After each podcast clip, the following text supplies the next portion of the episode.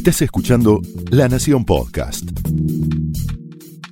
A continuación, Pablo Sirven explora el costado más personal de las figuras más importantes en Hablemos de otra cosa.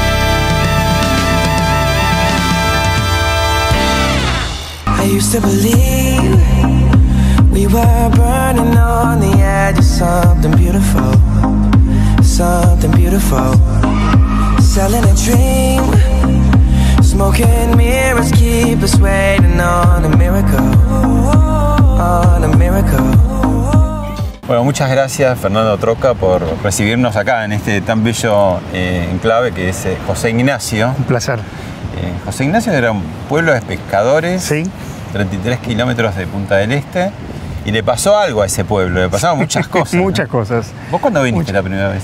Y la primera vez vine acá en el año 88, verano del 80, y- o sea, fines del 88, comienzos del 89. ¿A veranear? No, a trabajar. Allá directamente a trabajar. Vine, la primera vez que vine a Uruguay vine a trabajar.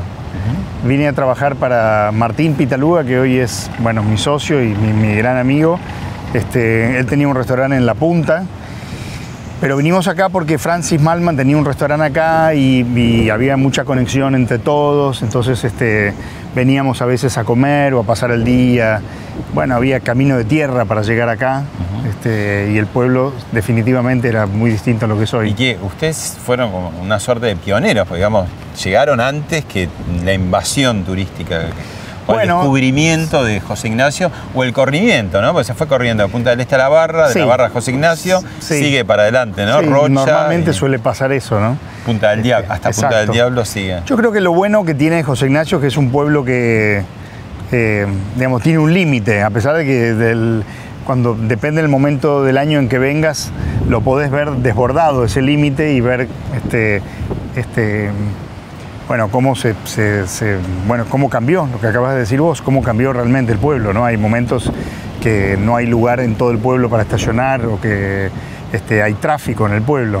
Eh, pero al mismo tiempo sigue siendo un pueblo de pescadores donde a la mañana, cuando nosotros abrimos el restaurante y yo llego caminando al pueblo, sigue siendo un pueblo y tiene esa, esa- esa magia del pueblo. ¿Vivís acá vos? Eh, yo tengo una casa afuera del pueblo, Ajá. sí, por suerte, Sí, sí. para estar más tranquilo. Pero mm, después, durante el, cuando llega el mediodía, el pueblo explota de gente y como a las 6 o 7 de la tarde, otra vez vuelve a Vuelve a tomar, bajar. vuelve a bajar. ¿Y cómo es la noche? Que seguramente el que preside esa noche es este faro, El ¿no? faro. de José Ignacio. La noche es espectacular.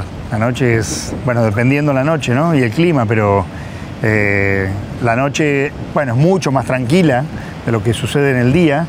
Este, pero es un pueblo, para mí, es un pueblo que tiene mucha magia y que a pesar de que está desbordado ahora mucho más de lo que, de lo que fue en sus comienzos, sigue teniendo, este, sigue teniendo una magia muy particular. ¿Y qué encontrás vos en el mar, por ejemplo? ¿Tenés tiempo para el mar? ¿Cuál es tu relación con el mar? no, la verdad que no. Eh, No, no estoy no- diciendo que seas un bañista, pero digo, No. el mar está de distintas maneras. ¿no? Eh, curiosamente, digamos, durante la temporada puedo ir, no sé, 10 veces a la playa, eh, como mucho. Como mucho. Eh, no, digo, para empezar, no soy muy fanático de la playa, digamos, me gusta ir un rato, pero no... eh, Pero que te gusta más, por ejemplo, caminarla que Sí, estacionarse. caminarla, No hacer la oficina, eso de decir todo el no, día. no, eso lo aguanto un rato y después me pongo inquieto. Ah. Pero me gusta más caminarla. De hecho, este, con Martín en una época teníamos un ritual que era caminar a la mañana por la playa y este, ir pensando este, nada, las cosas Ideas, que hacíamos, ¿no? Ideas. Sí. Se abren a- Sí, seguramente con, con Sí. el oxígeno. exactamente. ¿Y, y qué es lo que le da José Ignacio, la naturaleza de José Ignacio, digamos, a los platos? ¿Qué hay en los platos que, que en los restaurantes y en los, y en los tuyos particularmente?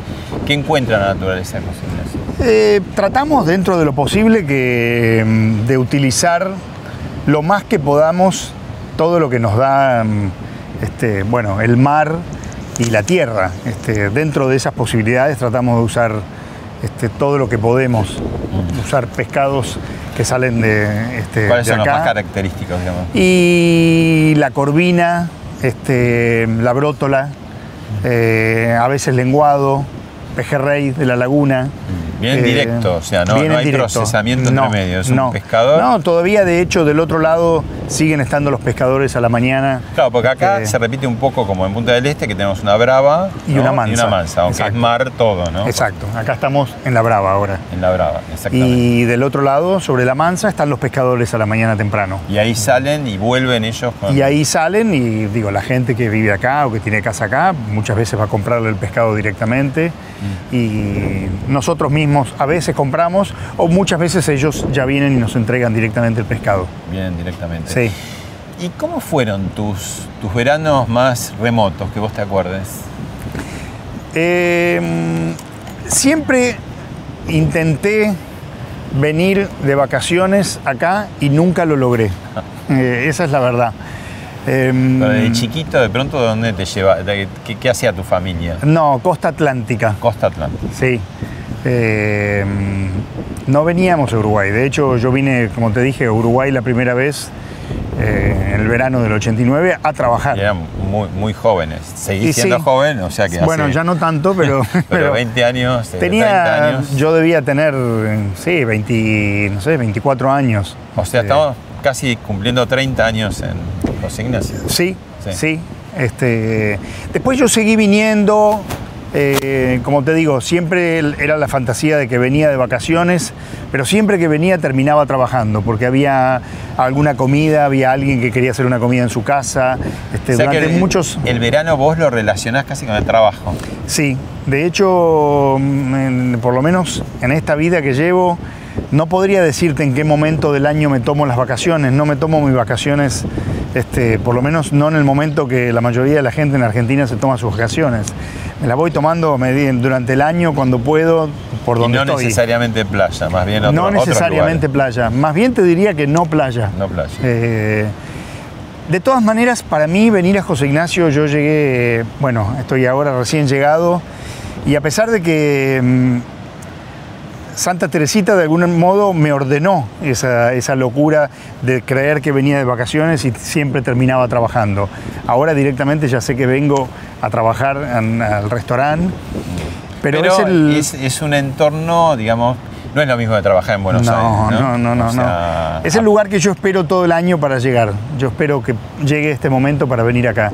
Y a pesar de, este, de que es un lugar donde trabajamos y que ahora en muy pocos días esto explota y se pone que es una locura, eh, yo no siento que estoy trabajando. Siento que la estoy pasando muy bien, que trabajo con gente que quiero mucho. Este, con un equipo de, de, mm, este, que es espectacular, Es como que, que es muy distinto a la rutina de muy Buenos Aires. distinto, ¿no? muy distinto, muy distinto. Sí, otro mundo, nada que ver, nada que ver. Bueno, vamos a Vamos, Santa sí, Teresita. cómo no. Bueno, y acá estamos en Sí. mostrador Santa Teresita. ¿Por qué mostrador? Porque la comida la ponemos sobre un mostrador, sobre una gran mesa, Y la gente elige de ahí. y la gente elige de ahí. Entonces, de ahí mostrador Santa Teresita. Y bueno, Santa Teresita porque respetamos el nombre original del lugar. Este era un viejo restaurante. Fue el primer restaurante del pueblo, que- en el 1973 creo.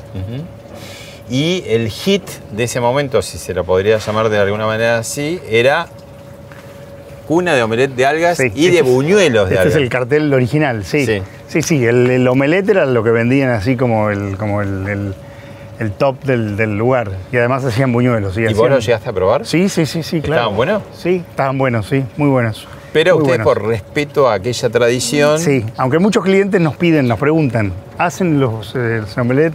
Nosotros preferimos dejarlo en la memoria de, de todos aquellos que lo comieron claro. este, y no hacerlo. Este, así que no, no hacemos omelette de. No hacen. ¿Y No. qué- cuál sería, en qué consistiría el, me- lo- lo- el menú, si tuvieras que decirlo genéricamente? ¿Qué se come? Eh, Santa Teresita es un restaurante, mm, te diría que 90% vegetariano. Este, y es un restaurante, como, como decíamos recién, vos entrás, hay una gran mesa que está dividida, la mitad de la mesa son cosas dulces y la otra mitad es la comida. Y salvo las proteínas, todo lo que está sobre la mesa está frío, está a temperatura ambiente, digamos. A ver, yo carnívoro, dame el 10%, ¿qué hay? Y bueno, tenemos tres proteínas diarias que vamos cambiando. Eh, normalmente es un pollo, un pescado y una carne. Esa carne puede ser vaca, cerdo, cordero. Este, bueno, tenemos un ahumador, digamos. la- ahumador. cuando ¿Qué se hacemos carne tiene un, tiene, un, tiene un protagonismo importante. Tenemos un sector ahí de fuegos, Ajá. con plancha, parrilla. ¿Acá qué se hace? eh? Y acá este hacemos corderos, lechón. ¿Pero qué es, eh? Eh, se, se cocina muy, muy despacito. ¿Cuántas horas? Este, Yo no toco se- porque digo, se pueden cocinar hasta, quemarme, se pueden porque está cocinar caliente. hasta Ah, mirá. 24 horas. Ah, ¿tanto tiempo? Porque muy va despacito, muy, muy porque el fuego no va ahí, el fuego va acá. Ah.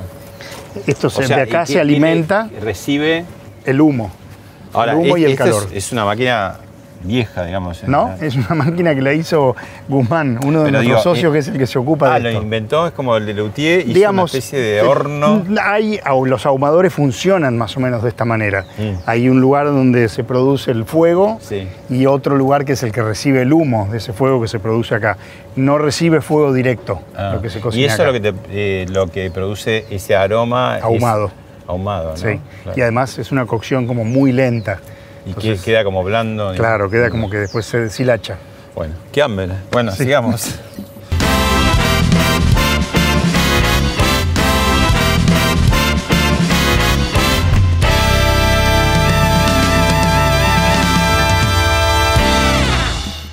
Bueno, y seguimos ahora en la terraza de Santa Teresita, en pleno pueblo, o sea que se van a escuchar chicos gritando, Sí. autos que pasan, motos, todo, Exacto. la vida sigue, ¿no? Sí. Y Santa Teresita se agranda para distintas latitudes. ¿Cómo es? Santa Teresita, eh, sí, se agrandó, eh, ya se agrandó, ya crecimos, dimos un paso al frente. Un paso grande. Un paso grande, sí. Muchos kilómetros. El año pasado este, nos contactaron y finalmente abrimos Santa Teresita en Montauk.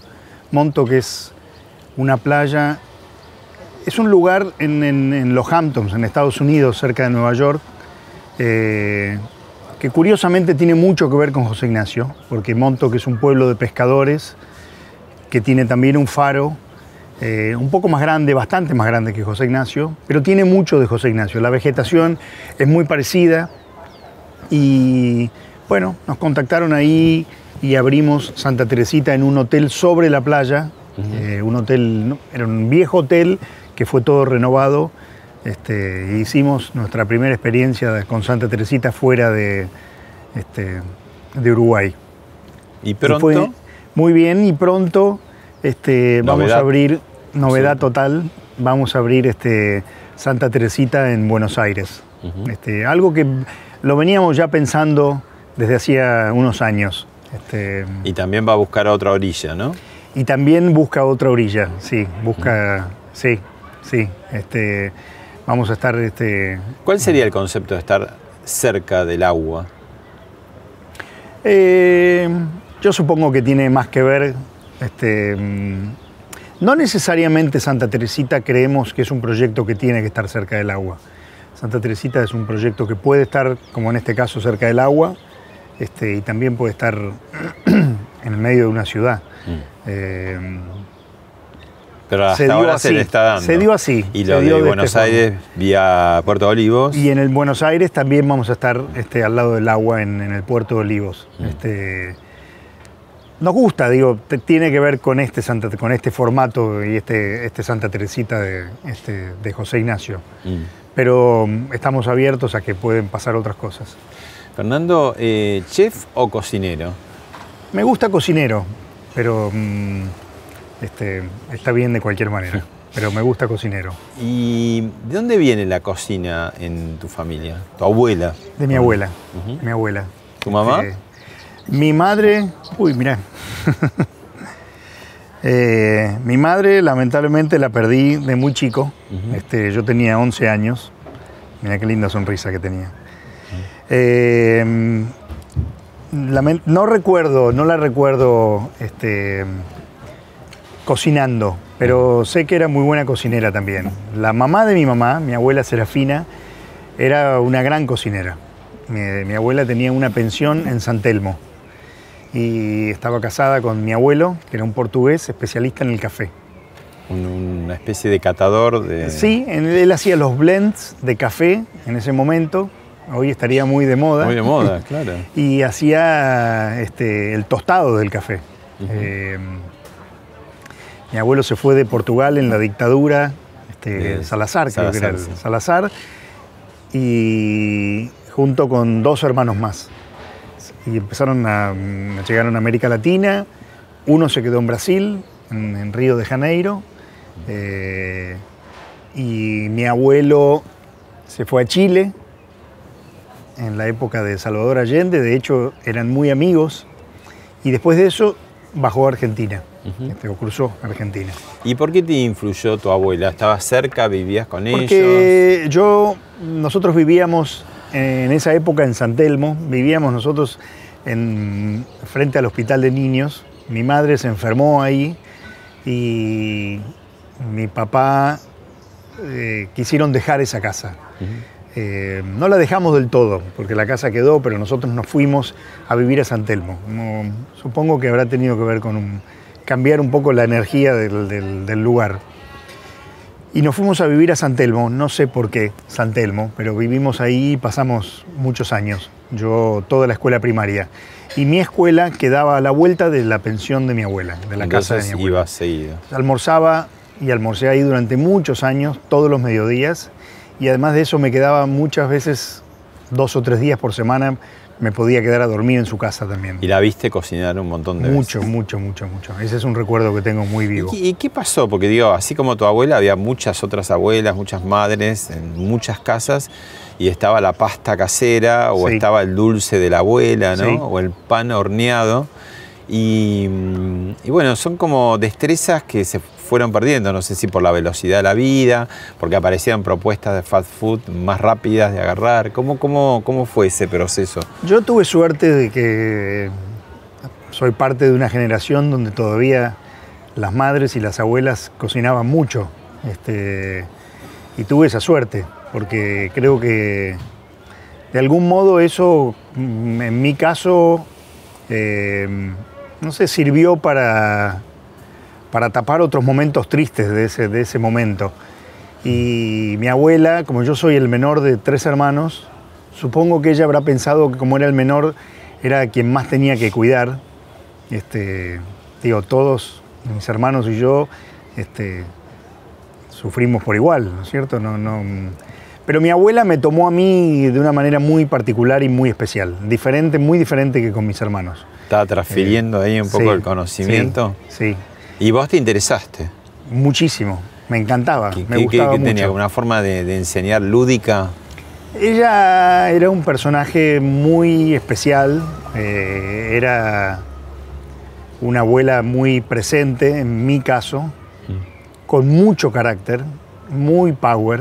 Este, mi abuela, mm, eh, digamos, llevaba su pensión de una manera como muy estricta y era un personaje que no querías ver enojado. Pero mm, ¿Y qué te acordás que, que la primera, las primeras cosas que te dijo, hace esto, no sé, un repulgue o no sé, bueno, ella amasate tal cosa? ella, mm, digamos, el recuerdo que más que tengo más vivo es su cocina, me la acuerdo perfectamente.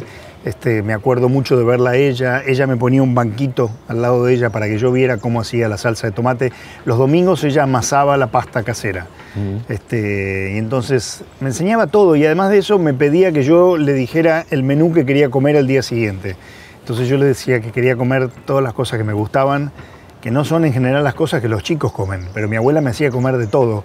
Y, y bueno, no sé, comía lengua, este, no sé, las cosas más raras que todos mis amigos no comían, yo las comía porque mi abuela me enseñó a comerlas.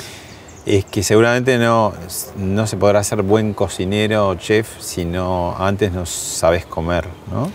Algo de eso debe haber, ¿no? Bueno, eh, yo diría que mm, el saber comer es relativo. Este, me parece que lo importante es tener el gusto por la comida y por, por la pasión por comer y el, y el amor por comer.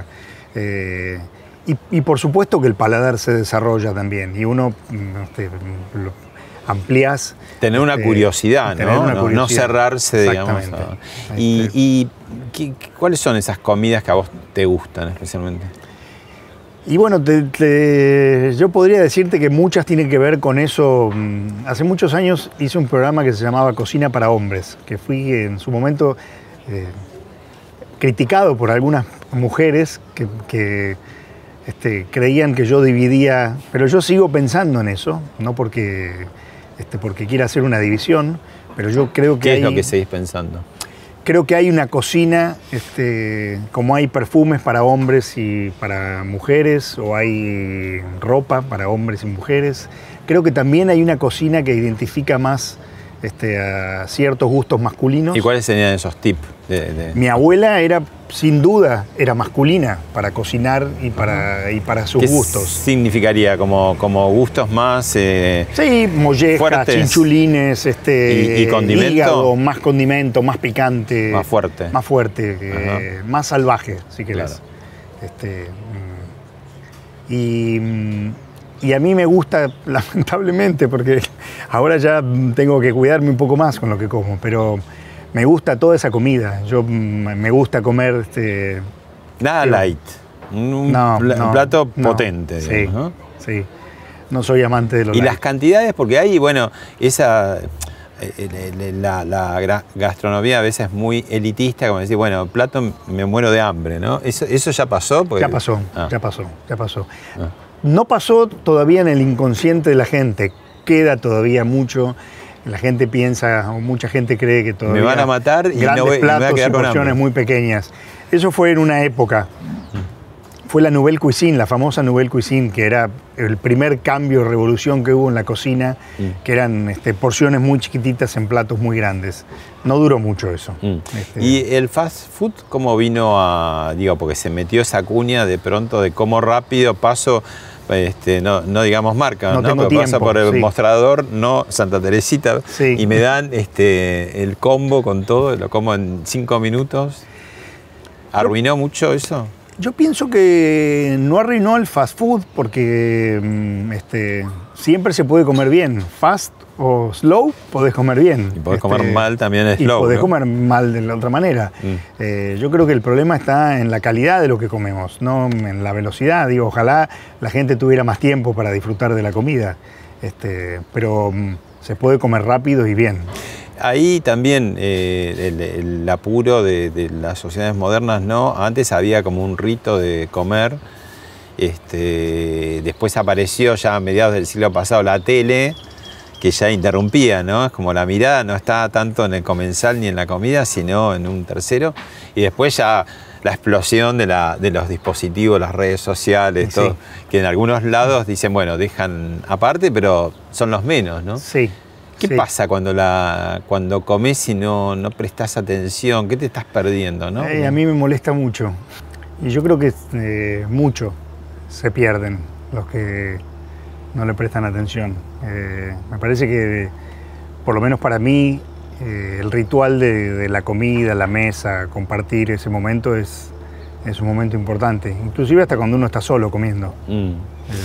Vos hablas de, de tu abuela un poco como la gran iniciadora, pero después tuviste otros ángeles este, gastronómicos, ¿no? Mm, Ángel te dio por, por el gato Dumas, Sí. particularmente, y también Francis Malma, ¿no? Sí. ¿Qué fueron aportando ellos? En particular, digo. Y mucho, eh, mucho y diferente en, en- en ambos casos. Eh, primero trabajé con el gato, trabajé con él poco menos de dos años. Este, y fue una muy buena experiencia, la verdad que eh, tengo un muy buen recuerdo de él. Creo que él aprendí de él que en la cocina, además de, de- de, este, de pasar momentos de estrés y, y, y de ser una, una profesión que es muy sacrificada, además de eso también se puede pasarla muy bien y divertirse. Podés y- disfrutar, ¿no? Y, eso lo transmitió, porque además fue uno de los pioneros de los programas, ¿no? De sí, gastronomía. Y se veía esa alegría, esa exuberancia que tenía, sí, ¿no? Sí, Este, totalmente. Y, y como el espíritu curioso también, ¿no? Como no, no un, un rutinario. porque No, digo, ahí, no, ahí no. también es como un poco la muerte de la cocina. Siempre No, fue un revolucionario él, a su manera, en ese momento, este, los platos, las decoraciones, la vajilla, eh, todo, era como, había como cierta locura también Claro. dentro de lo que él no, hacía. eso te decía, que, que si te agarra la rutina, te mata, ¿no? La cocina Sí. siempre tenés que tener como cierto espíritu de. Sí, pero lo bueno que tiene la cocina justamente es eso, es como la música, ¿no? Como algo que no se termina nunca. que, que vas encontrando cosas en el camino. Digo, es, es infinita. Yo puedo, este, puedo hacer una pasta o unos ravioles y el relleno puede ser, qué sé yo, no, no termina nunca. Podemos estar todo el día contándote de qué puedo rellenar los ravioles. Mm. Este, y así con todo. O sea que en ese sentido este, es muy amplio. Fernando, te invito a ver unas imágenes de, de tu paso por la tele, que es bastante eh, frondoso, y después lo charlamos. Bueno. Vamos a terminar entonces la salsa. Lo que yo estoy haciendo acá es reduciendo un poquito de salsa que saqué de la asadera donde cocinamos el osobuco y la estoy haciendo reducir. Quiero reafirmar el concepto de este programa, la idea, eh, todo lo que yo pensé antes de armar este ciclo, que es justamente esto, en tantas conversaciones con amigos, el tema de los hombres que tienen la intención de cocinar porque les gusta, porque sienten que, tienen ganas de probar, pero no se animan. Bueno, para todos esos hombres que no se animan, y obviamente para los que se animan, acá estoy yo. Más cómodos, Es decorado grande porque podés ir haciendo como piqué pirueta, piqué pirueta. más relajados Funda, adivina dónde nos vamos ahora. ¿Al? ¡Al paso a paso! Muy bien, Funda. y con más ganas de seguir compartiendo la cocina entre amigos. Bueno, Julián, es No, un yo quiero postre, no me voy. La cocina también ah, te hace de, de muchos amigos, ¿no? Sí, eh, sí. Bueno, la Gunda es amiga mía mucho antes de esto. Somos Claro. amigos hace... Gunda, aclaremos por si acaso hay algún distraído, que es Claudia, Claudia Fontán. Fontán, sí, Este, y somos amigos hace ya casi 30 años, ¿sí? Mm. muchos años. Y ella también, le- eh, vos la llevaste un poco de la mano hacia la cocina. Ella es, Tenía una, ese- ella es una gran cocinera. Ella siempre dice que es mucho mejor cocinera que actriz. Este, solo que como mucha gente este, son grandes cocineros, pero cocinando en su casa, de Claro. manera amateur. Pero tienen una gran pasión. La Gunda tiene una gran pasión por la cocina, cocina espectacular, le gusta mucho, disfruta. Hemos cocinado juntos muchísimas veces antes del programa y y bueno, de hecho fue, si no me equivoco, fue en, una- en un reportaje en la radio que le estaban haciendo a ella, eh, que ella habló de esto y el periodista que, la estaba, que le estaba haciendo la nota pensó que era una broma, le dijo, no, bueno, seguro que volvés y te comes un- una salchicha con puré. Y ella dijo, no, yo estoy, pensando todo el día qué voy a cocinar cuando llegue a mi casa. Eh, y después de eso la llamaron del canal, este, del canal Gourmet para proponerle algo. Y ella dijo, no, yo no voy a hacer un programa de cocina. Solamente haría un programa de cocina si lo hago con Fernando. Mm. Y se fue, dio. Y así se dio. Bueno, acá otros amigos, contanos a ver quién- quiénes están ahí y por qué. Y esto es eh, Diez Manos. Es un, un proyecto este, que nació ya hace también bastantes años. eh, entre Mauro Colagreco, Raquel Rosenberg, una periodista amiga que ya no está con nosotros, pero este, que fue parte de este, de este movimiento, que nació de, de- algo muy simple y muy elemental y muy básico que es que pasarla bien en la cocina, este, lo que hablábamos recién. Y mm, surgió esta idea de cocinar juntos con otros amigos y, mm, y armar algo que no sabíamos ni a dónde iba a llegar ni a dónde iba a ir. Solamente decidimos juntarnos este, y cocinar. Y surgió esta idea de ser 10 manos, porque somos cinco cocineros este, y cocineras, porque está Narda también, argentinos. Y, bueno, la verdad que hemos hecho ya, no sé, perdí la cuenta, pero 8 o 10 entre en el restaurante de Mauro en Francia, en Londres, en París, en Buenos Aires, acá, en José Ignacio lo hemos hecho tres veces, cortamos la calle, hacemos una mesa grande para 80 personas. Y, y es un evento que este, el único fin es pasarla bien y divertirnos, no tiene ningún otro fin, no hay, no hay, no hay ninguna situación económica, no hay, mm, eh, lo único que nos motiva a hacerlo. Es la celebración un poco Es- de la amistad y- exactamente, eso y, del buen comer y del buen beber, ¿no? Y Porque están beber. unidos. Sí. Hablamos hace un rato de, de tu mamá, de tu abuela y, y- y cómo sigue esto. Y si tiene, si tiene, si sigue la leyenda o no. Cómo, bueno, son chicos todavía. pero- Eh, bueno, Pedro, mi hijo Pedro tiene 23 años y está viviendo en París hace 7 meses este, y trabaja de barista. Eh, un poco lo que hacía su bisabuelo. Este, y, y ahí está, tratando de encontrar su rumbo. No creo que sea la gastronomía, este, por ahora lo es de un, de un modo, pero no estoy seguro de que sea eso. Eh, y bueno, como cualquier padre, lo único que quiero es que él encuentre su camino, sea cual fuere. Pero en este momento está haciendo eso y está haciendo una experiencia de vida más que nada. Y Joaquina, ella, ella por ahí sí. ¿Qué anda por acá Sí, dando sí, vueltas? sí, Ella yo creo que... Tiene ella- el bichito de... Sí, ella, ella tiene una conexión con la comida muy fuerte y igual que yo es eh, alguien que mm, se anima a comer de todo y come absolutamente de todo y siempre está dispuesta a probar. A probar nuevos y- sabores. Sí, y bueno, y viene, ha venido acá a nuestra pastelería y a hacer pasantías y le Ah. gusta mucho la pastelería y siempre sueña con que vamos a hacer cosas juntos.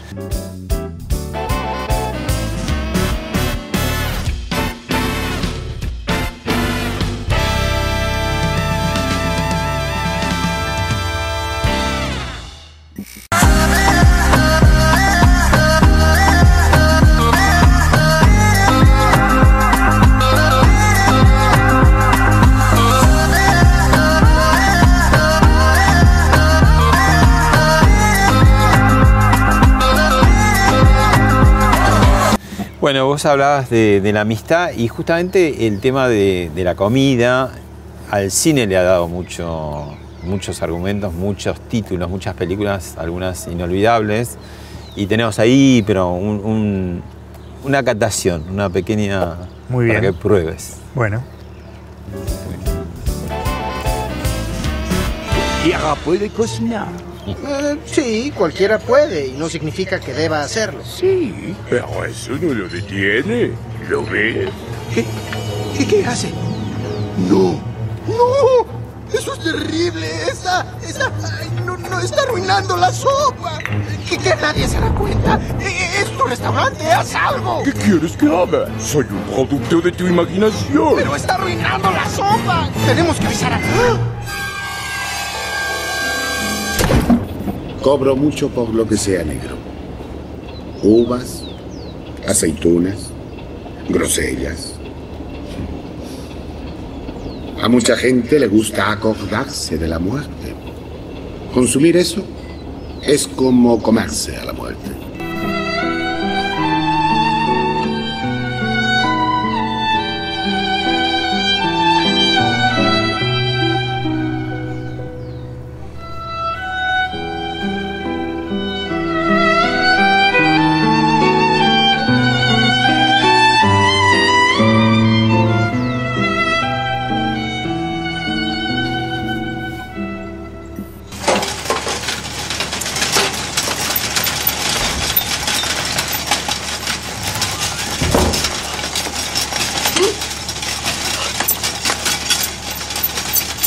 Well done, Madame Shield.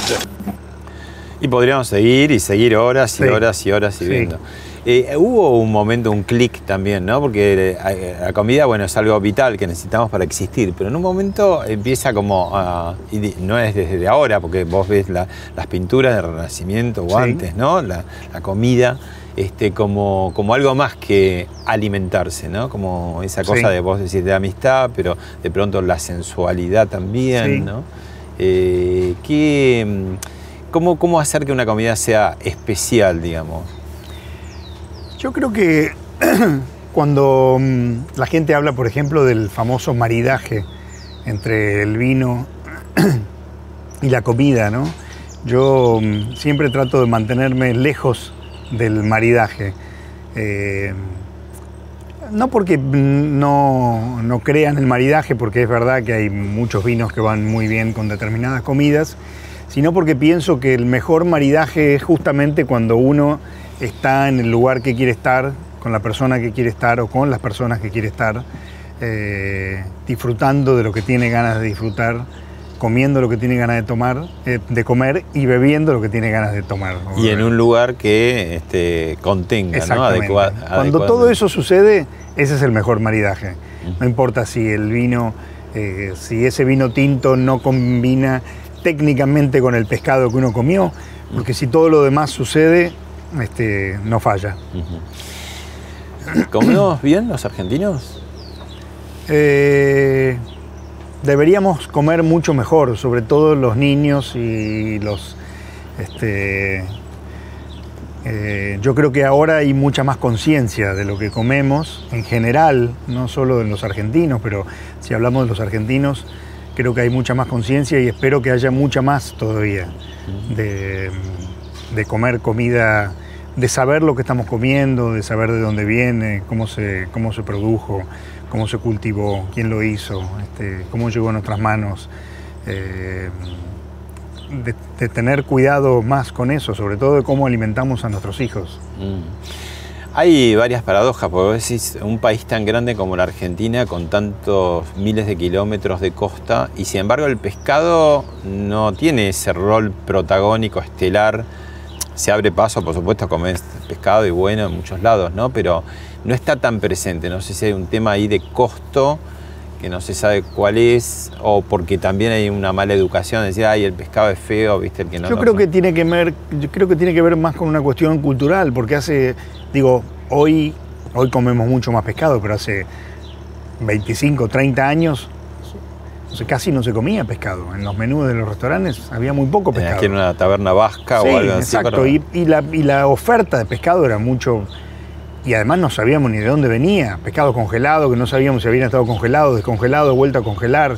Digo, hoy eh, mismo en los supermercados vos tenés el sector de la pescadería y te dicen cuáles fueron los pescados que fueron congelados y cuáles son los que están frescos.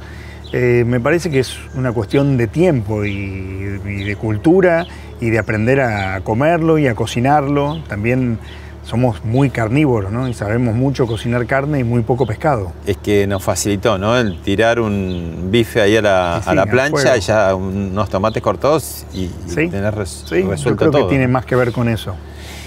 Y otra gran paradoja es que somos un país que podemos producir alimentos para más de 400 millones de personas y hay mucha gente que no come o come muy mal, ¿no? Y entre ellos, especialmente los chicos.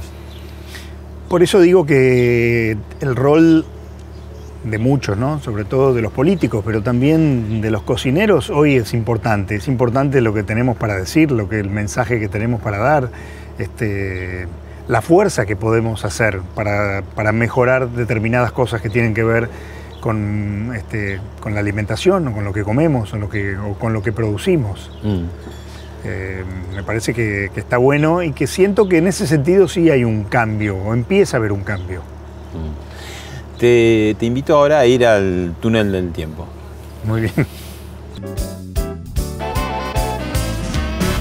Yo tengo que me da esa chapa con, con masitas que están preparadas. Esas, este, esta, Juanita.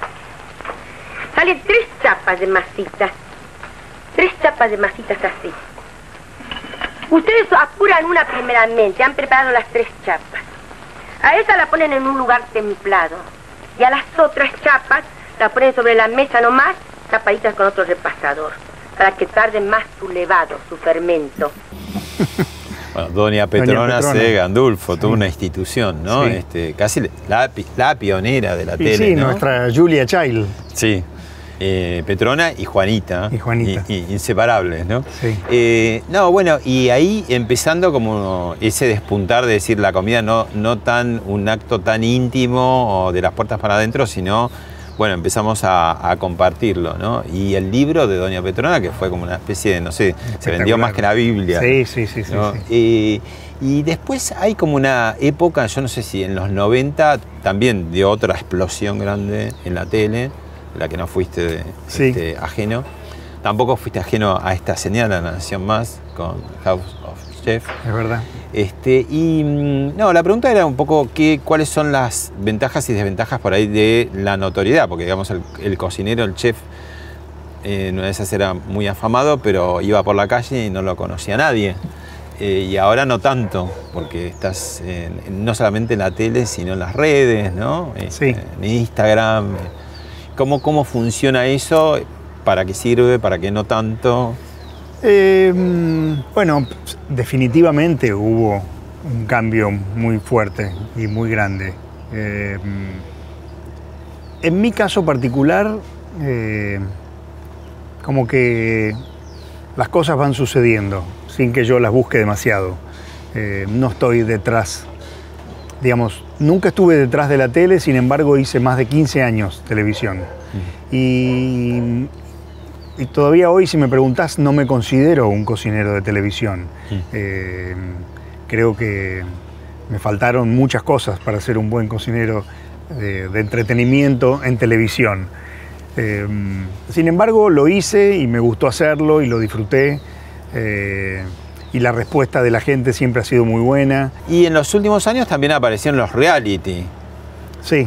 Que los reality de golpe vos ves que se hace un plato, pero también hay, bueno, esa- esa- esas eh, cosas tirantes que hay en todo reality. ¿no? También la gastronomía no, pudo abstenerse a eso. Mm, De hecho, me, me llamaron dos veces para hacer, eh, no quise hacerlo porque no... mm, eh, me gustan mucho los programas de cocina, yo miro programas de cocina, me gusta mucho ver un cocinero, este, cuando me gusta el cocinero y cuando me gusta lo que está haciendo, me interesa mucho verlos. Eh, no me gustan los reality porque son otra cosa, no es un programa de cocina. Es un programa donde, donde el que está ahí tiene que de alguna manera hacer un personaje o hacer de un personaje. Eh, yo no me sentía cómodo haciendo eso, no me sentí cómodo en su momento eh, y no lo hice. Me parece que ya es otra cosa, es un show. Eh, siempre me gustó hacer un programa de cocina donde, donde yo hago lo que yo sé hacer, que Claro. es cocinar. Ser vos Entonces, mismo. ser yo mismo y, y- y mostrarle a alguien lo que yo sé hacer. Mm. Este, eso es lo que me gusta de los programas de cocina. Mm. ¿Cuáles son esos hits, digamos, que nunca fallan en un restaurante? ¿Como en términos de comida o de.? Sí, en términos de comida, digo, a través del tiempo que vos decís, bueno, estas cosas eh, funcionan o estas cosas son más requeridas. Eh, En términos de comida, ingredientes. Eh, por ejemplo, hay muchos ingredientes del- que a mí me gustan mucho y que yo sé que cuando los pongo en un menú y los nombro, se van a dejar de, se van a dejar de vender porque no son vendedores. Sobre todo en la Argentina. Los argentinos, este, Se muchos puede- tienen se- muchos prejuicios para, ciertas, para por- ciertos ¿se ingredientes. pueden hacer ejemplos? Ajo, cebolla. Que el ajo que queda dos días. Muchísima dicen, ¿no? gente te dice eh, que es alérgica o que le hace mal el ajo la Y cebolla. es mentira, es Sí, porque no, quiere, verdad, porque, porque- quiere que va a tener aliento para siempre, ¿no? Porque tienen, tienen la fantasía de que ¿Y que el no ajo es real? dar- ¿No es acaso así? Si comes un ajo crudo, sí. Ah, Si comes el ajo cocido, no. no. No. Y después Eh, te lavas los dientes y listo. Sí, sí. Este, mm, el, eh, el ajo crudo puede dejar, este, perdido, te tenés que comer un diente entero de ajo, masticarlo crudo, algo imposible que no haces Claro. nunca. Eh, ¿Qué otro? A ver, ¿qué anchoas. Ancho- Las ¿Qué anchoas. pasa con ancho? Y la gente no es, eh, los argentinos no, no, no son, no, no son fanáticos de la anchoa, son muy pocos los que, mucho, yo pongo en el menú eh, tallarines con este, tomate, ajo, aceite de oliva y anchoa, Dice, puede ser sin a- anchoa. ¿Qué te pasa a vos cuando te dice, puede ser sin esto? ¿Puede ponerme? y Cuando empiezan a hacer la. Sí, digamos, si es algo que está dentro de los parámetros normales, no hay problema. Porque de, en definitiva tenemos un restaurante también para dar un servicio a la gente y para que la gente la pase bien. Eh, si te dicen, le podemos sacar por favor el, el ajo, le podemos sacar, si se puede, lo hacemos. Sí se puede. Di- dif- diferente es que alguien venga y te diga, ¿le podés agregar, ya me armar, empezar a armar otro plato? No, no, no, no me gusta, pero digamos, nosotros siempre tratamos de darle al cliente lo que el cliente quiere. ¿Cómo eh, poner un restaurante y no morir en el intento? Es difícil, ¿no? Porque en primer lugar, no haber nacido en la Argentina. Eh, no es tiene fácil. sus complicaciones. ¿no? Es- exacto, tiene sus complicaciones. sí. Hay, hay, por un lado, hay la fantasía de decir, quiero tener un restaurante, voy a recibir a mis amigos, me voy a lucir, y, y eso Yo creo que desapareció, eh, hubo mucho en los 90, mm, este, esa fantasía giraba por todos lados y todo el mundo quería poner restaurantes. Una- ahora una ahora muchos ponen bodegas y tienen vinos, pero es, un poco más un poco más fácil. Sí. Pero este, eh, existía la gran equivocación, ¿no? De pensar, por un lado, puedo invitar eh, a todos sin fundirme, cosa rarísima, y por el otro lado, la sensación de que es fácil hacerlo.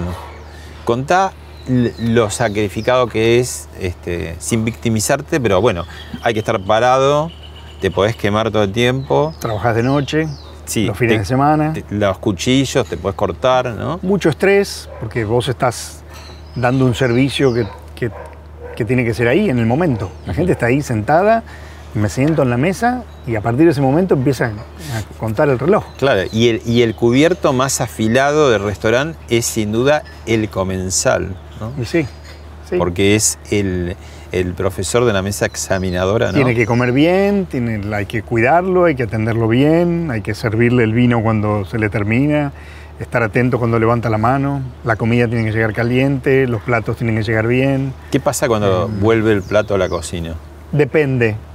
Eh, cuando vuelve, digamos, el plato puede volver a la cocina por un error de la cocina, que pasa mucho. No sé, quería la carne más cocida y vino demasiado cruda. O mm, está muy salado. O mm, no tiene gusto nada. También puede pasar. Eh, pero bueno, se soluciona el O un problema. mal día al comensal también, que hay que También llevarlo, mucho, ¿no? mucho también. Eso es mucho. Digamos, en un restaurante tenés que estar Hay abierto mucha a todo. psicología.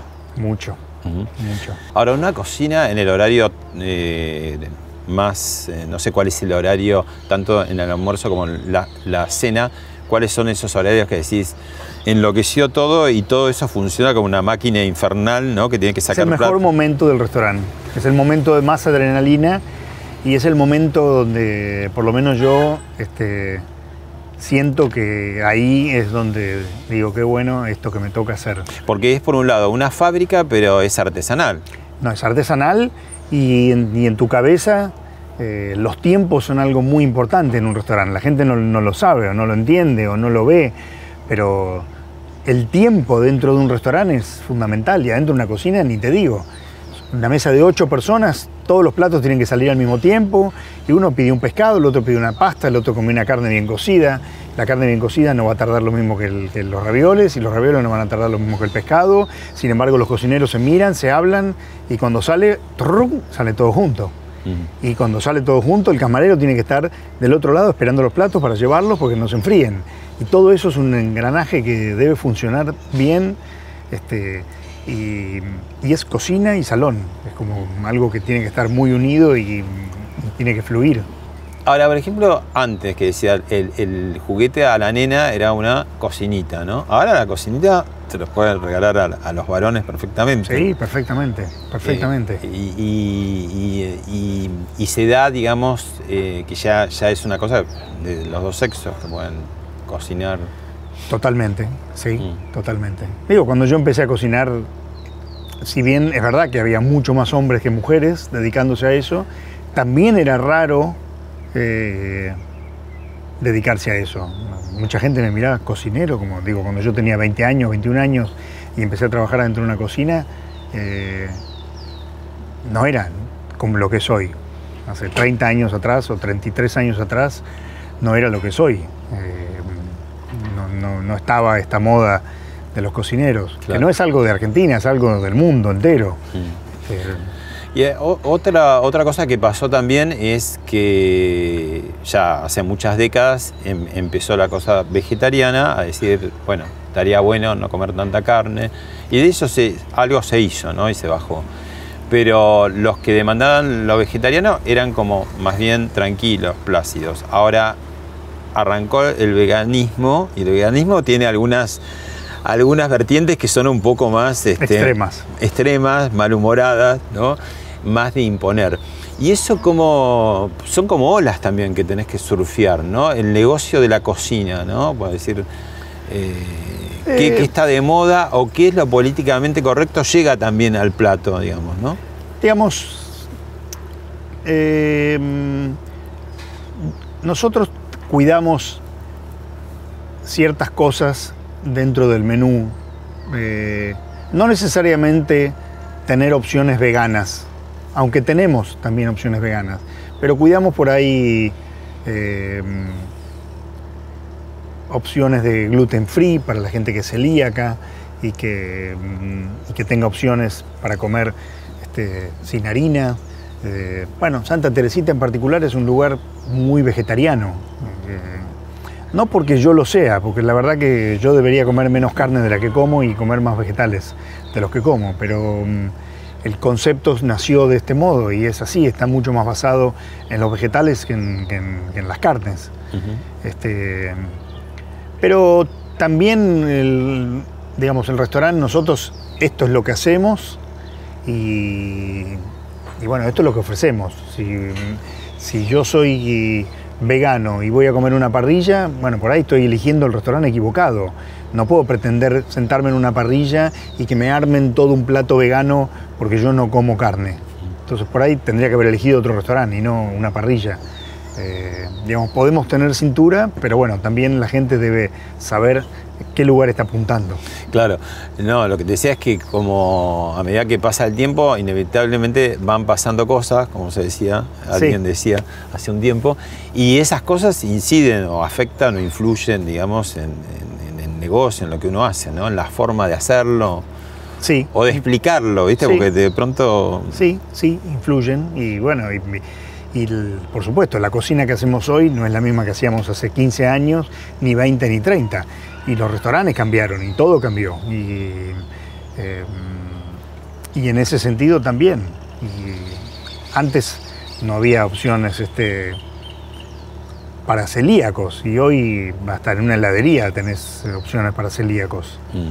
La última, Fernando. Eh, comida y verano, esa, esa dualidad, ¿cómo la manejamos? ¿Qué, qué, qué pide el verano en el plato? Que en otras estaciones tal vez no. Bueno, digamos, lo importante en primer lugar me parece que es eh, entender la estación del año en la que estamos. Y también eso es algo que los argentinos este, A veces no empiezan- respetamos, ¿no? Empiezan a aprender. Porque antes pedíamos cosas de la estación, Claro, la otra estación claro. y dice, ah, y, y- pero lo vas a pagar. Ah, no, eso tampoco quiero pagarlo, ¿no? Pero bueno, eso es algo este, bueno que está sucediendo. La gente empieza a entender que si queremos comer tomates, el mejor momento para comerlo es el verano. Y además es el precio más bajo. Este, y mm, entonces digo, volviendo a tu pregunta, el verano es primero es entender lo que tenemos en el verano y cuáles son este, los productos que hay en el verano, los productos de estación. Y después el verano de alguna manera está ligado eh, a que nos tenemos que cuidar un poco más o que tenemos que comer de una manera más liviana El porque cuerpo el calor más y eh, porque el- exhibición también, ¿no? el cuerpo también. Si quieres ir a nadar, no te vas a comer un cordero. Exacto, exacto. este, o hay ciertos platos que uno come en invierno que no los vas a servir en verano porque nadie va a venir a comer un guiso de lentejas Claro. o un puchero en, en pleno verano. Pero me parece que lo más importante es poner el foco en, en los productos de estación y entender que la mejor manera de comer en verano es cocinando con productos de verano. Gracias, Fernando. Muchas gracias a vos.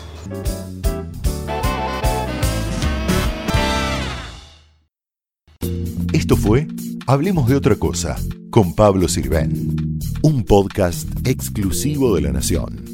Escucha todos los programas de La Nación Podcast en www.lanacion.com.ar. Suscríbete para no perderte ningún episodio. Estamos en Spotify, Apple Podcast, Google Podcast y en tu reproductor de podcast favorito.